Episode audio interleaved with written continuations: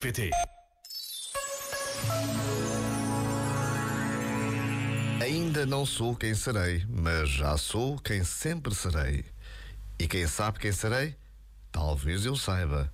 Mas seja isso o que for, que seja por ser fiel a quem sempre fui.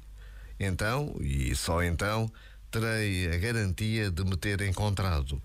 Sentirei a confiança de ser quem vim para ser em gratidão e celebração, que são plena aceitação, alcanço aquele lugar que sempre procurei. Mais do que um cessar-fogo ou umas tréguas, estou em paz e em casa comigo mesmo.